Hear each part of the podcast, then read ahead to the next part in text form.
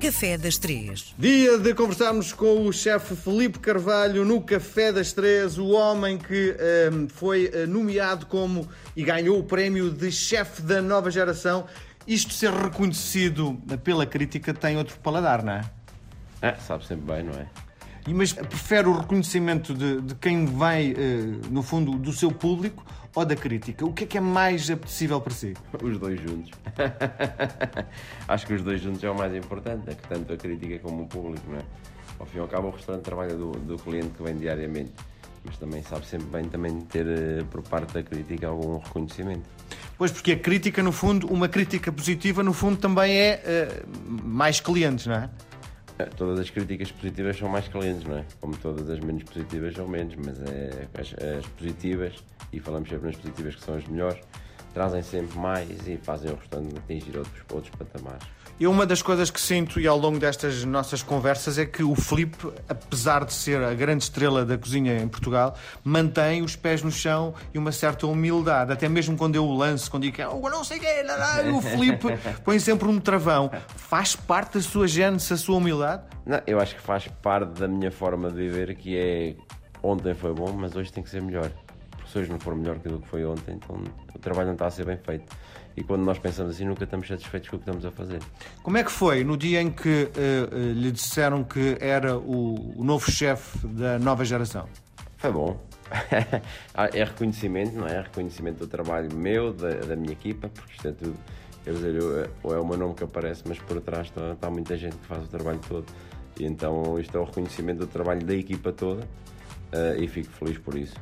Nós estamos em confinamento, normalmente uh, há uma festa para a entrega do prémio, não é? Sim, este sim, é novo, sim. não é? Não, este é novo.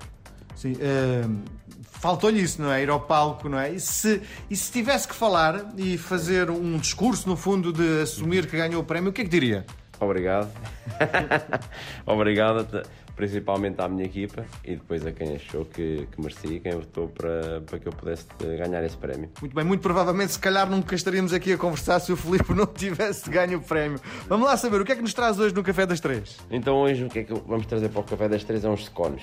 Acho que ainda não, não tínhamos trazido scone. Scone acho que é uma coisa espetacular para comer, para quem não gosta de doces só com manteiga, para quem gosta de doces com, com potas. Uh, é maravilhoso uh, e, e, a ideia aqui é, é que as pessoas possam fazer uns scones ou comprar da forma que acharem que é melhor. E é uma coisa que é extremamente fácil de até de se fazer em casa, não é? Sim, sim, sim. Tanto que podem fazer a massa base, depois podem cortar, congelar e podem ir tirando e descongelando para depois cozer no forno sempre que necessitarem. Uma das coisas engraçadas é que, tipicamente, a origem não é portuguesa, mas nós até adotamos eh, esta, esta vertente, não é? Sim, esta parte do café é sempre um bocadinho british, não é? E, e, e, e o scone é uma coisa boa que entra bem no tema do café e quando é bem feito, então as pessoas, é, é óbvio, é como as pizzas que faz a pizza italiana, não é? Ou, ou pelo menos nasce em Itália e toda a gente a, a nível mundial come uma pizza em qualquer parte do mundo. É como o scone. Sim. Como é que eu consigo verificar quando entro num estabelecimento se o scone é bom ou mau? A massa tem que ser fofinha ou dura? É assim, eu pessoalmente gosto mais de um scone em onde uma massa não, nem é tão fofa nem tão dura, que é aquele intermédio em que nós comemos é esponjosa, mas sem ser dura em excesso.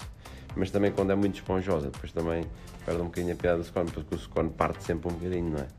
Muito bem, Filipe, nós voltamos a conversar na próxima semana. Obrigado. Tá, muito obrigado.